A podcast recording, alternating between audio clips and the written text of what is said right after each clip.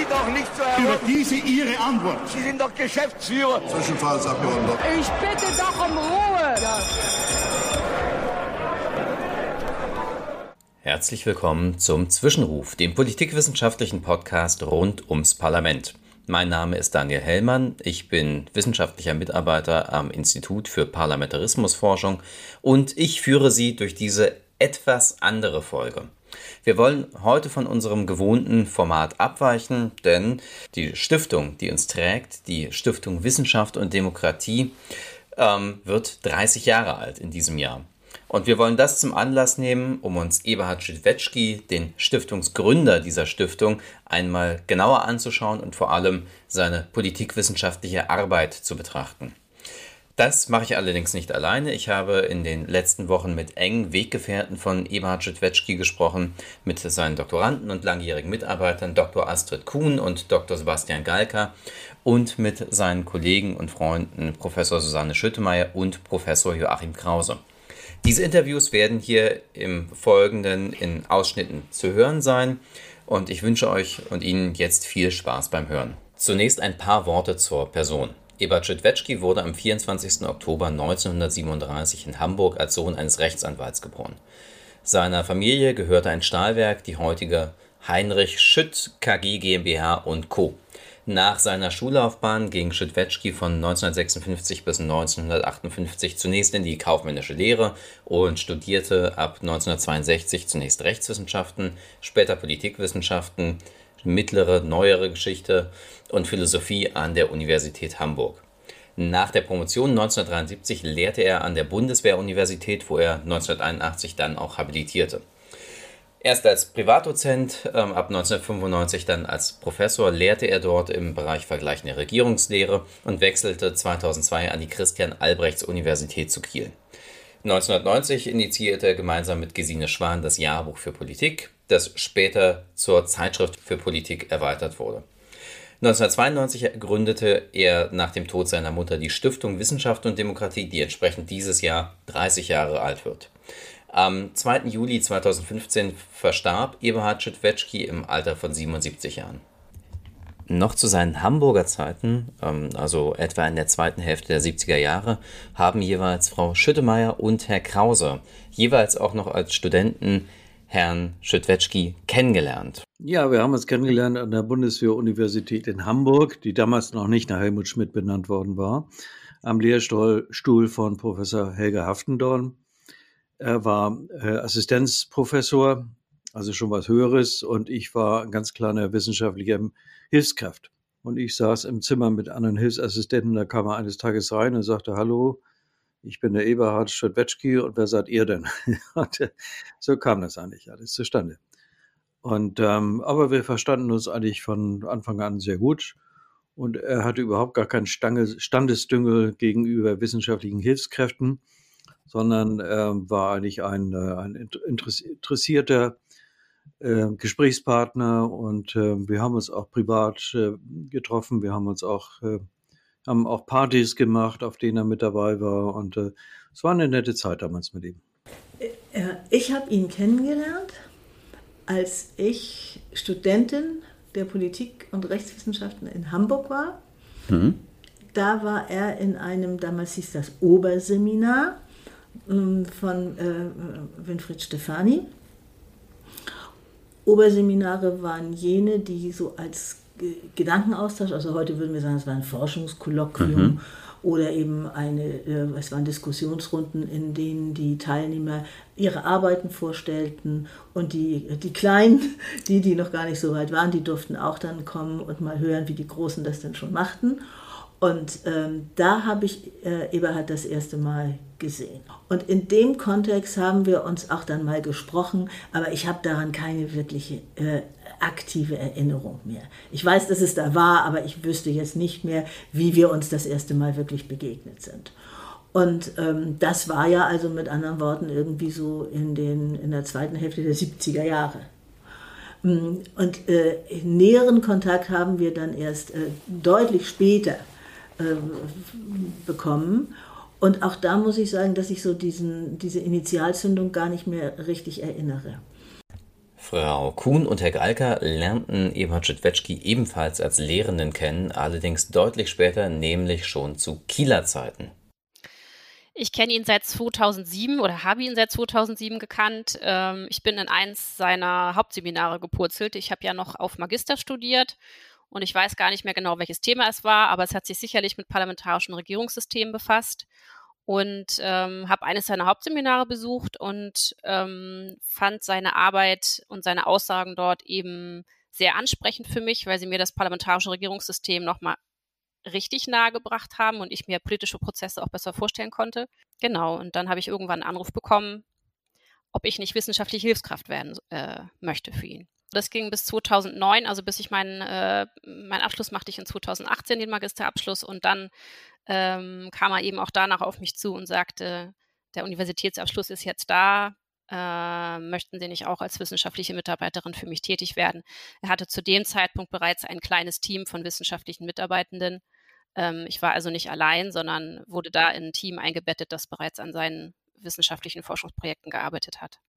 Ja, das äh, war eigentlich ähm, eine sehr ungünstige Situation damals. Ich hatte ein Auslandssemester gemacht in Hall 2002, 2003 im Vereinigten Königreich und kam dann äh, zurück und brauchte an der Uni Kiel ähm, ein Seminar zum Bereich äh, deutsches Regierungssystem. Und da war er der Einzige tatsächlich, der da was anbot. Und äh, so bin ich dann da reingerutscht.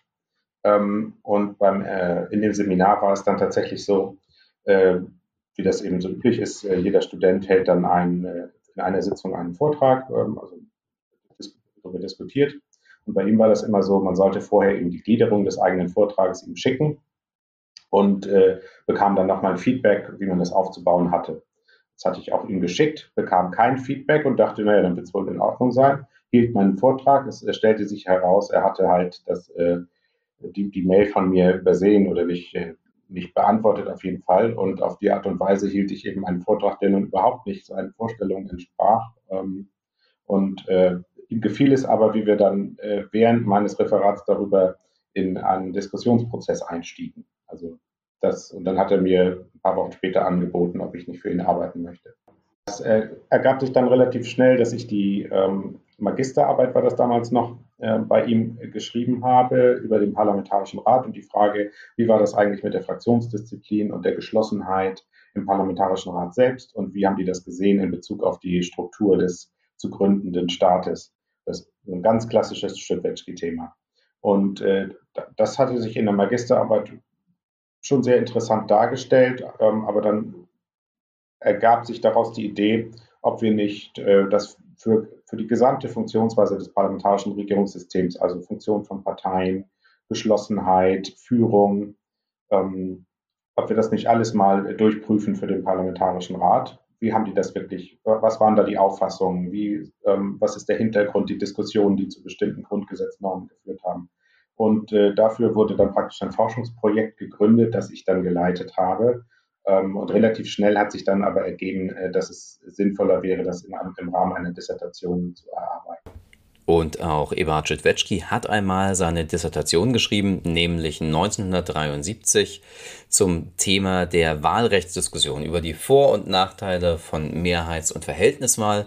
Und er kam dabei zu dem heute vielleicht etwas fremdlich wirkenden Schluss, dass die Mehrheitswahl, also das Wahlsystem, das insbesondere große Parteien bevorzugt, ähm, vorzuziehen sei. Und das lässt sich zum Teil eben auch aus seiner Sozialisation heraus erklären. Das ist ganz spannend, weil das eigentlich äh, in den Kern dieser Zeit in den 60er Jahren hineingeht, in der Eberhard Schidwetschki politikwissenschaftlich denken gelernt hat. Ähm, 1966 die Bundestagswahl, das war im Grunde für ihn die Wende zur Politik und äh, das war für ihn also es war ja die erste große Koalition, die er sehr, sehr kritisch gesehen hat, weil im Grunde dieses äh, Alternieren der äh, von Regierungswert und Opposition dann äh, ein Stück weit überwunden war. Das äh, hat er als sehr großes Problem damals schon gesehen und äh, kam dann eben ja, in einer vielleicht gedanklichen Klarheit, die uns heute so ein bisschen fremd ist, äh, tatsächlich dahin, dass man sagt, okay, dann müssen wir eben die Mehrheitswahl machen. Das äh, wirkt heute in der Tat sehr unpopulär. Man könnte heute auch einwenden, auch in Großbritannien, wenn man sich die Halbwertszeit von Regierungen anguckt, funktioniert es nicht mehr so wie früher.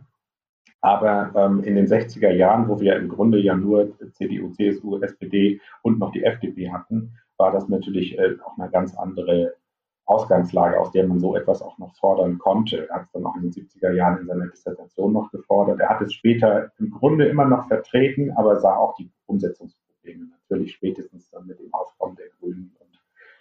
Ja, aber in gewisser Weise, man könnte natürlich sagen, er hat recht gehabt. Also wenn man sich tatsächlich mal guckt, äh, wie heute äh, die großen Parteien CDU, CSU, SPD und vielleicht auch die Grünen heutzutage Schwierigkeiten haben, äh, an die 30 Prozent zu kommen, in Bundestagswahlen, dann ist das genau sein Kritikpunkt gewesen. Bei ihm ging es da, ihm ging es da um ja, Accountability im Englischen, also dass der Wähler praktisch genau weiß, welche Partei ist jetzt die nächsten vier Jahre dran und dann entsprechend bei der nächsten Wahl äh, seine Wahlentscheidung auch davon abhängig machen kann, wie diese Partei sich verhalten kann und es dann nicht äh, irgendwelche Politiker gibt, die dann sagen, ja, wir hätten ja gerne X und Y umgesetzt, aber unser Koalitionspartner hat es nicht zugelassen.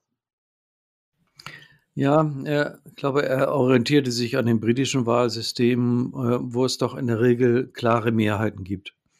Das war für ihn ein ganz wichtiger Punkt. Also war nie ein Anhänger derjenigen Theorie, dass äh, die Meinung des Volkes im Parlament sozusagen gespiegelt werden müsse. Das äh, hat er nie so richtig nachvollziehen können, sondern für ihn war entscheidend, dass das Parlament eine Regierung bildet, die handlungsfähig ist. Und dazu braucht eine Regierung eine Mehrheit im Parlament. Und zwar für die Zeit, in der sie gewählt werden. Also auch ganz klar das stephanische Denkmuster. Und deswegen war er eher dafür, dass man Mehrheitswahlrecht hat. Das ist vielleicht ein bisschen aus der Mode gekommen, aber wenn ich mir sehe, in welchem, in welchem Morast sich im Augenblick die Wahlrechtsdebatte in Deutschland befindet, äh, dann kann ich sagen, war Lager gar nicht so, gar nicht so falsch. Es war so, dass er natürlich zu dem Zeitpunkt, als er diese Dissertation verfasst hatte, äh, von dem Parteiensystem ausgegangen ist, was er zu diesem Zeitpunkt eben vor Augen hatte. Er hat natürlich die Änderungen des Wählerverhaltens und des Parteiensystems zur Kenntnis genommen. Er hat dann später auch nicht mehr für das Mehrheitswahlsystem plädiert. Ganz konkret hatte er nämlich gesagt, es müsste eigentlich eine Verhältniswahl im Dreierwahlkreis geben. Er hat aber auch später ähm, nach den 2000er Jahren ähm, immer noch dafür plädiert, mehrheitsfördernde Effekte zu behalten beziehungsweise einzuführen.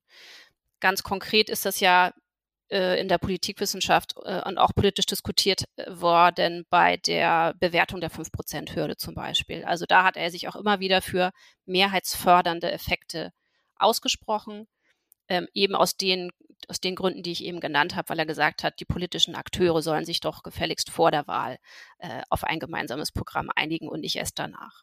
Das war eines der zentralen Argumente. Also die Forderung, die richtige politische Forderung nach einem, der Einführung eines Mehrheitswahlsystems hat er nachher nicht mehr, ähm, nicht mehr gemacht, aber er hat trotzdem noch für mehrheitsfördernde Elemente plädiert, weil er ja auch eben ein sehr feines Gespür dafür hatte, was ist realistisch. Und er hätte keine Forderungen aufgestellt, von denen er eben hundertprozentig weiß, dass sie gesellschaftspolitisch und politisch nicht umzusetzen sind.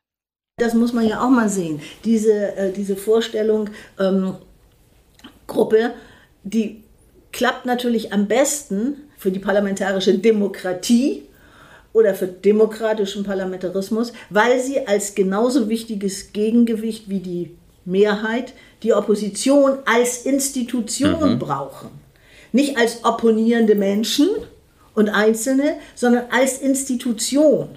Das ist ja so wichtig für, die, für das richtige Verständnis von ähm, Abhängigkeit der Regierung von der Mehrheit des Parlaments und Existenz von Regierung nur, wenn das Parlament es schafft, diese Regierung herzustellen durch Mehrheit. Und dann passt es einfach besser, wenn da ein Trupp ist, der dagegen ist und immer ja. flieht in Being und zeigen kann, hier ist die Alternative in Personen wie in Politik ansetzen und antworten. Und wenn ihr zu schlapp werdet und zu schwach werdet und zu schlecht werdet, wir sind hier. Da ist es am pfiffigsten, wenn da ein Trupp ist und ein Führer der Opposition. Und das kriegst natürlich nur mit Mehrheitswahl. Mhm. Oder unter ganz ungewöhnlichen Umständen der gesellschaftlichen Homogenität.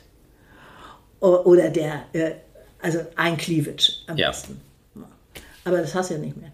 Aber Mehrheitswahlsystem ist immer noch sicherer dafür ja. und äh, Verhältniswahlsystem gar nicht. Wenn du ein Verhältniswahlsystem hast oder haben willst, dann weißt du, dass du das nicht kriegst. Dann kannst du das gar nicht wollen. Dann würdest du nicht für ein Verhältniswahlsystem sein.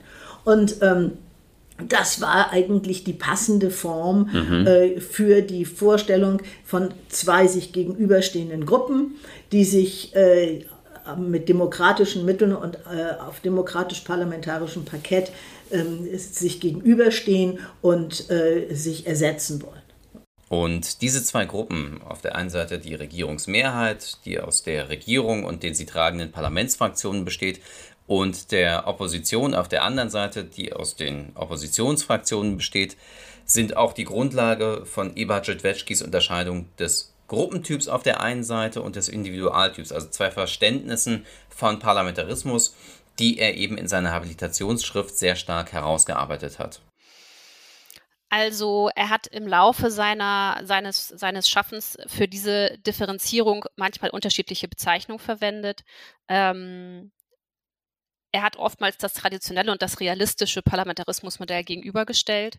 Ähm, später auch in der Rezeption seiner wissenschaftlichen Mitarbeitenden haben wir dann teilweise auch andere Begriffe verwendet, aber es ging ihm um die Unterscheidung zwischen einem Parlamentarismusmodell, das davon ausgeht, dass der einzelne Abgeordnete im Parlament ad hoc entscheidet über umstrittene, Sach, um, über umstrittene Sachfragen und auf der anderen Seite eben eines aus seiner Sicht an der Realität orientierten Sichtweise, nämlich dass ähm, Entscheidungen vorher in Gruppen, insbesondere in Parteien getroffen werden und dann im Parlament begründet und darüber beschlossen wird, aber dass aber eben die eigentliche Entscheidung nicht sozusagen die Einzelperson für sich trifft, die ja auch dann im Prinzip handlungsunfähig ist im Parlament, weil sie muss ja Mehrheiten organisieren, sondern dass sie eben innerhalb von Gruppen fallen. Und dieses äh, hat dann unter anderem zum Beispiel auch vom Gruppentyp gesprochen. Und das war ihm eben sein, seine ganz wichtige Intention zu sagen, es gibt keine politischen Entscheidungen von Individuen, die irgendwie eine Relevanz haben fürs politische System. Äh, er äh, kam ja, äh, was, diesen, äh, was diese äh, Herausarbeitung anlangt, von einer Kritik der, äh, ja vor allen Dingen von einer Kritik der staatsrechtlichen Ansätze ähm, her. Und ähm, hat dort eben kritisiert, dass es eine Vorstellung von Parlamentarismus gab, die aus dem 19. Jahrhundert und dem Honoratiorenparlamentarismus ähm, des, der zweiten Hälfte des 19. Jahrhunderts herrührte. Dass hier also äh, der einzelne Abgeordnete natürlich aus einer bildungsbürgerlichen äh, und auch äh, gut situierten Schicht gelegentlich den, die Berufung zum politischen Wirken verspürte und dass das das Idealbild wurde des Abgeordneten, dem dann ja auch die Wirklichkeit entsprach im Kaiserreich, dass es zum Beispiel keine Diäten gab, ähm, also gut, das führt jetzt alles zu weit, aber ähm, und dass diese Personen dann in einem freien Diskurs äh, das Beste herausbildeten und die beste Lösung fanden. Und ähm, dass das das Bild sei, dass eben die äh, ja nicht nur die Wissenschaft und vor allem die Staatsrechtswissenschaft prägte und natürlich die Auffassung von Gewaltenteilung. Dieses, äh, diese klassische horizontale Gewaltenteilung, die ja eigentlich auch in der theoretischen Anlage, wenn Sie Montesquieu nehmen, eine funktionale Teilung ist, aber dann in ihrer Gleichsetzung von Funktion und äh, äh, Organisation und äh, Akteuren äh, eben zu dieser äh, unserem parlamentarischen System nicht gemäßen Vorstellung von einem Gegenüber von Parlament und Regierung führte. Und dass dies eben viele der staatsrechtlichen ähm, Auffassungen prägt und immer ja noch bis heute prägt. Ja. Also prägte und immer noch prägt und äh, nicht genügend zur Kenntnis genommen wurde, äh, dass äh, sich das gewandelt habe. Und zwar durch den Faktor Partei. Und Partei in Deutschland äh, wurde ja erst geradezu kriminalisiert, verboten im 19. Jahrhundert. Dann hat man ähm, sie zwar in der Verfassung das erste Mal erwähnt, in der Weimarer Reichsverfassung, aber abwehrend, mhm. dass Beamte nicht einer Partei zu dienen und so weiter. Und dann wurde ja erst mit dem deutschen Grundgesetz, mit dem westdeutschen Grundgesetz 1949, ähm, der Partei als Organisation des politischen Lebens auch der Rang zugemessen, äh, der nötig war, um das Ganze äh, funktionsfähig zu machen. Und ähm, äh, das hat er kritisiert. Und dagegen hat er sich gewandt und hat gesagt, schon in der Weimar, in, in der Paulskirche haben sich Fraktionen gebildet und da äh, konnte er dann ja, jetzt weiß ich nicht, ob das zeitlich alles so stimmt, aber im Umkreis der Deutschen Vereinigung für Parlamentsfragen, der Zeitschrift für Parlamentsfragen, im Umkreis von eben Winfried Stefani, Uwe Theisen, Heinrich Oberreuter und einigen mehr äh, Jörg Detlef Kühne, der eine großartige äh, verfassungsgeschichtliche Arbeit über die, ähm, über die Paulskirchenversammlung geschrieben hat. Es wurde ja deutlich, es ist deutlich gewesen, dass es schon in der Paulskirche ganz schnell Fraktionen gab. Und äh, diese Gruppen sich eben bildeten, die das Parlament erst funktionsfähig machen. Und von wegen hier die Einzelkämpfer 1848, 49, die haben sehr schnell gesehen, angesichts der Problemlage, eine einheitliche Verfassung für ein deutsches Reich zu schaffen. Ja, welches deutsche Reich sollte dazu äh, auch Österreich und das äh, K&K, die K&K-Monarchie gehören oder doch nur das Kleindeutsche? Was ist mit Preußen? Wir sind eh zu spät in der Nationenbildung. Ja, mit Einzelkämpfern kriegst du das nicht hin. Und äh, deshalb waren dann ja auch die Gasthäuser äh, um die Paulskirche herum stark frequentiert. Man musste sich natürlich erst zurechtfinden. Also äh, jedenfalls, äh, das äh, hat er wirklich prominent auch aufarbeiten wollen, um zu sagen, das ist das falsche Bild. Und mit dieser Unterscheidung von Gruppentyp und Individualtyp und der Betonung, dass der Individualtyp, wie das Frau Schüttemeyer gerade eben ausgeführt hat, eigentlich nie wirklich existiert hat, ähm, kollidiert dieses Parlamentarismusbild dann doch recht stark mit dem, was Staatsrechtler wie zum Beispiel Paul Kirchhoff zeichneten und immer noch zeichnen. Denn in Artikel 38 Absatz 1 Satz 2 Grundgesetz steht vermeintlich relativ eindeutig, dass die Abgeordneten Vertreter des ganzen Volkes sind und an Aufträge und Weise nicht gebunden und, ganz wichtig, nur ihrem eigenen Gewissen unterworfen sind. Wie passt dies nun zu Eberhard Schitwetschkis Gruppentyp, von dem wir ja eben gehört haben, dass die Abgeordneten in Gruppen entscheiden und Einzelpersonen nie oder selten wichtige politische Entscheidungen treffen?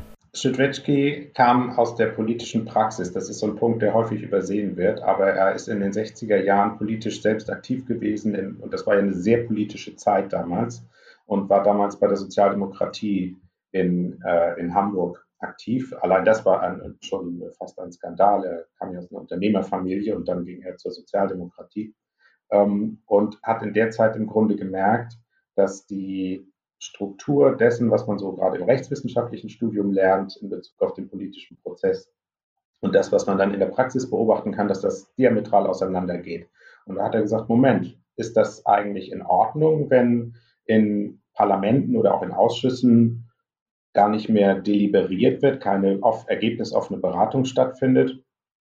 Ähm, ist das, muss das nicht so sein? Ist das nicht in der Verfassung vorgesehen? Ähm, und aus, diesem, aus dieser Beobachtung hat sich dann sein ganzes Parlamentarismusverständnis entfaltet, wo er dann eben äh, sehr stark auf diese Differenzierung von materieller Ebene, wo werden wirklich die Entscheidungen getroffen, wo werden die Kompromisse ausgehandelt einerseits und der formellen Ebene andererseits abstellt. Die formelle Ebene dann eben, wo werden die rechtsverbindlichen Beschlüsse getroffen. Und aus, aus, diese, aus dieser ja, aus dieser äh, Dichotomie lässt sich dann alles weitere ableiten bei ihm. Das hat ja häufig in der Kritik, äh, oder die Kritik ist ja häufig, dass es etwas Illegitimes, dass es äh, Parteien gibt, die tatsächlich dann auch Entscheidungsfunktionen ausüben, dass Koalitionsverträge außerhalb des Parlaments von Parteien geschlossen werden, all diese Dinge. Ähm, aber in der äh, Sache ist das tatsächlich ähm, der Kern, dass es eben legitim ist. Das war ihm sehr wichtig. Eberhard war es immer wichtig, ähm, zum einen Differenzierungen herzustellen, wie ich das jetzt gerade schon gesagt habe, also zum einen zwischen der traditionellen und einer realistischen Sichtweise und dann aber auch diese Differenzierung zu erläutern und die gegenseitigen Abhängigkeiten zu beschreiben. Und eine weitere Differenzierung, die er aufgemacht hat, ist eben diejenige zwischen Entscheidung und Beschluss. Also die, die politische Entscheidung innerhalb von Gruppen und dann der parlamentsrechtliche Beschluss über ein Gesetz, das dann in für alle verbindliche äh, Verwaltungsakte äh, und so weiter umgesetzt wird. Ähm, das heißt, die freie Entscheidung des Abgeordneten, wie er abstimmt innerhalb des Parlaments, ist natürlich dem Abgeordneten in seinen Rechten unbenommen. Und die sind auch äh, nicht eingeschränkt, wenn man an, äh, daran denkt, dass der Abgeordnete gemeinsam mit seiner Fraktion sozusagen abstimmt. Sondern es ging ihm darum zu sagen, die Abgeordneten werden überzeugen sich innerhalb der Gruppe gegenseitig von einer bestimmten Meinung und erarbeiten gemeinsam sozusagen eine äh, praktische politische Lösung. Ähm, und ihm war natürlich auch bewusst, gerade in den 60er Jahren, dass Abgeordnete eben auch äh, ihre Rechte innerhalb des Parlaments nur mit ihrer Fraktion wahrnehmen können. Also bestimmte Rechte nur mit ihrer äh, Fraktion wahrnehmen können. Also es braucht immer eine Gruppe, um bestimmte Rechte in Anspruch zu nehmen. Und deswegen hielt er es für gerechtfertigt, und das tue ich auch, dass man eben sagt, ähm, das freie Mandat des Abgeordneten ist materiell, äh, formell natürlich vorhanden, aber materiell gibt es eben Entscheidungsprozesse im, äh, in der Parteiendemokratie, die eben innerhalb von Gruppen stattfinden. Und aus diesem Gegenüber von formell, also so wie es Wort für Wort in der Verfassung steht, und materiell, also so wie es auch praktisch in der Realität gelebt wird, lässt sich auch ein weiterer Standpunkt von Eberhard Schwetschki erklären. In einem Aufsatz aus dem Jahr 2003 bezeichnete er die Richtlinienkompetenz, also die im Grundgesetz vorgesehene Möglichkeit, dass der Bundeskanzler bzw. die Bundeskanzlerin den Ministerinnen und Ministern Richtlinien vorgibt. Das bezeichnete er als Fremdkörper in der Parteiendemokratie. Das ist eine sehr spannende Sache. Wir hatten ja gerade äh, jetzt vor ganz kurzer Zeit die Richtlinienkompetenz bei Olaf Scholz. Ähm, und nicht häufig denke ich, es wäre gut, dass Eberhard noch leben würde mit. Also es ist ja sehr viel Schlimmes passiert seit 2015 in, in der Welt. Aber im Grunde, das ist ein Punkt, der ihn sehr, sehr interessiert hätte, ähm, diese, diese Richtliniendiskussion. Äh, die Richtlinienkompetenz ist ein Fremdkörper, weil es ein aus einem hierarchischen Kontext, aus einem hierarchischen, hierarchischen Führungskontext entlehntes Instrument ist, das sich in einer demokratisch ja, auf demokratischer Führung beruhenden Parteiendemokratie überhaupt nicht durchsetzen lässt. Also zum einen gilt die Richtlinienkompetenz rein formell schon nur gegenüber den Ministern. Das heißt, den Ministern äh, kann man jetzt tatsächlich, das hat Olaf Scholz jetzt gemacht, den kann ich die Anweisung geben, legt mal einen Gesetzentwurf vor, der jetzt äh, diese länger, dieses länger laufen lassen der Atomkraftwerke entsprechend vorsieht. Das kann er machen, das ist äh, unstrittig, aber es ist eben ähm, es gilt eben schon nicht mehr gegenüber dem Parlament. Also wenn die Regierungsmehrheit oder ein entsprechend großer Teil der Regierungsmehrheit im Parlament sagt, ähm, nee, da machen wir nicht mit, dann äh, wird die Richtlinienkompetenz ins Leere laufen.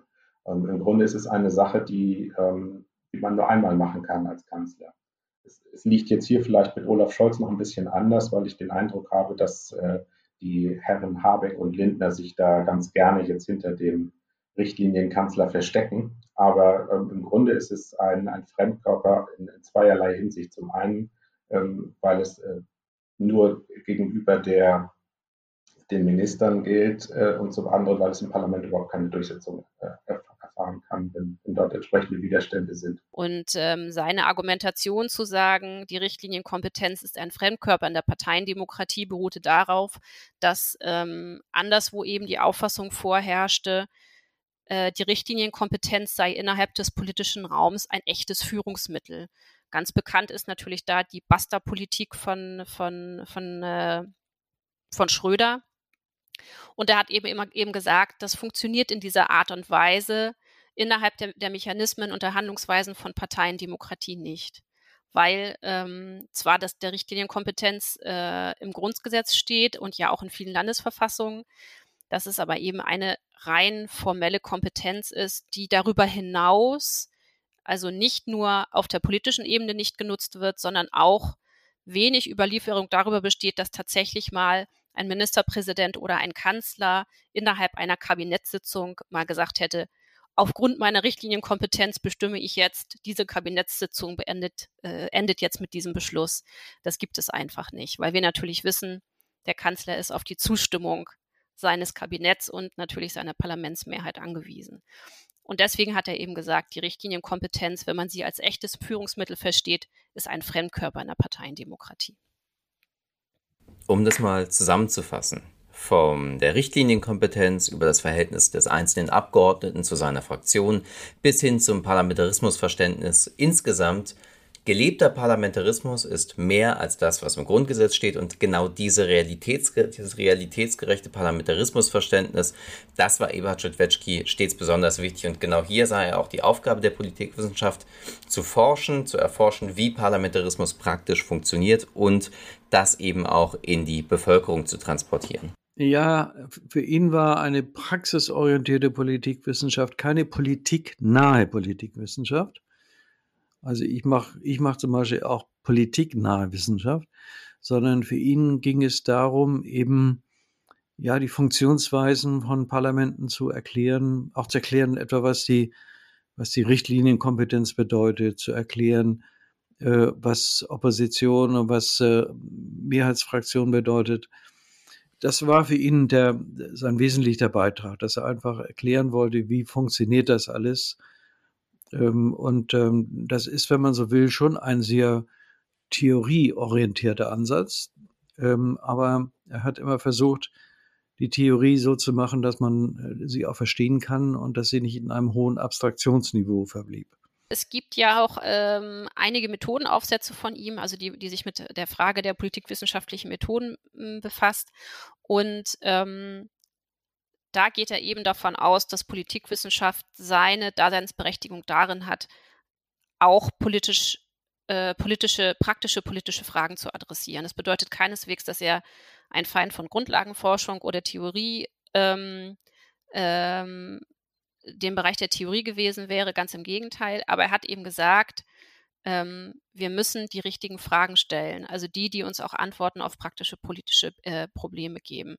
Und er hat ja in dem Zusammenhang auch gesagt, und ich glaube, das ist tatsächlich ein, ein Begriff von ihm, dass er gesagt hat, die Politikwissenschaft ist die Partnerin der Demokratie. Also ihm war es eben ganz wichtig, dass ähm, die Politikwissenschaft insofern praxisorientiert ist, als dass sie tatsächlich zur Stabilisierung und zur Weiterentwicklung der Demokratie beitragen kann. Und dabei hat er meines Erachtens stets auch in beide Richtungen gedacht. Also er hat gedacht, die Erkenntnisse der Politikwissenschaft müssen den politischen Akteuren weiterhelfen, Akteuren weiterhelfen können, wie sie, ähm, wie sie gut und transparent Entscheidungen treffen können, aber sie sollen auch der, den Bürgerinnen und Bürgern, die Politikwissenschaft soll auch den Bürgerinnen und Bürgern helfen, ähm, insbesondere das parlamentarische Regierungssystem besser zu verstehen. Und er hat uns als wissenschaftlichen Mitarbeitenden immer wieder in, auf, mit auf den Weg gegeben, äh, wenn ihr Politik verstehen wollt, dann müsst ihr auch mal Mitglied einer Partei gewesen sein. Aus seiner Perspektive war es für jeden Politikwissenschaftler wichtig, dass er zumindest einmal in die Politik, in die aktive Politik hineinschaut. Ähm, er hat auch immer seinen Mitarbeitern gesagt, Mensch, wir, Herr Galka, werden Sie doch Mitglied äh, bei einer Partei. Sag ich, ja, ich weiß nicht bei welcher. Ist egal, Herr Galka, treten Sie in irgendeine ein äh, im demokratischen Spektrum. Äh, es geht darum, wie, dass man wirklich mal begreift, wie Politik funktioniert. Und das könne man auch schon, und da hat er wahrscheinlich recht, äh, wenn man im Ortsverband einer Partei aktiv ist. Das war ihm ganz wichtig, diesen Praxisbezug zu haben. Und äh, tatsächlich, ich glaube, das kann man auch sagen, ähm, da hat er ja äh, durch seine parteipolitische ähm, Tätigkeit in den 60er Jahren anderen Politikwissenschaftlern was voraus. Also, Politikwissenschaftler sollten die praktische Politik kennen und Politikwissenschaft als Ganzes sollte, nach Eberhard Schitwetschki, immer dem Zweck dienen, wie Frau Kuhn das gerade so schön formuliert hat, Partnerin der Demokratie zu sein. Und mit diesem Statement wollen wir hier auch schließen und ich hoffe Ihnen und euch einen runden und kurzweiligen Einblick in das Leben und Wirken von Eberhard Schitwetschke gegeben zu haben. Ich habe mit meinen Gesprächspartnerinnen noch über viel mehr gesprochen als das, was es letztlich in diese Folge geschafft hat.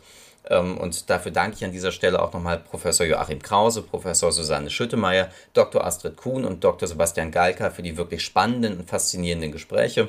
Und falls ihr mehr über Eberhard Schüttwetschki und seine vielfältigen Projekte, die wir jetzt hier nur am Rande anschneiden konnten, hören oder wissen wollt, ähm, lasst es uns am besten in der Kommentarfunktion in der jeweiligen Podcast-App oder per Mail an info.iparl.de wissen.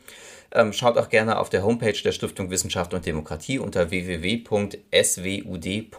vorbei und sagt uns vor allem auch, wie ihr dieses etwas andere Folgenformat fandet. Ihr erreicht uns ähm, entweder via Mail unter info.ipal.de oder auf Twitter unter dem Handle i-pal. Vielen Dank fürs Zuhören und bis zum nächsten Mal.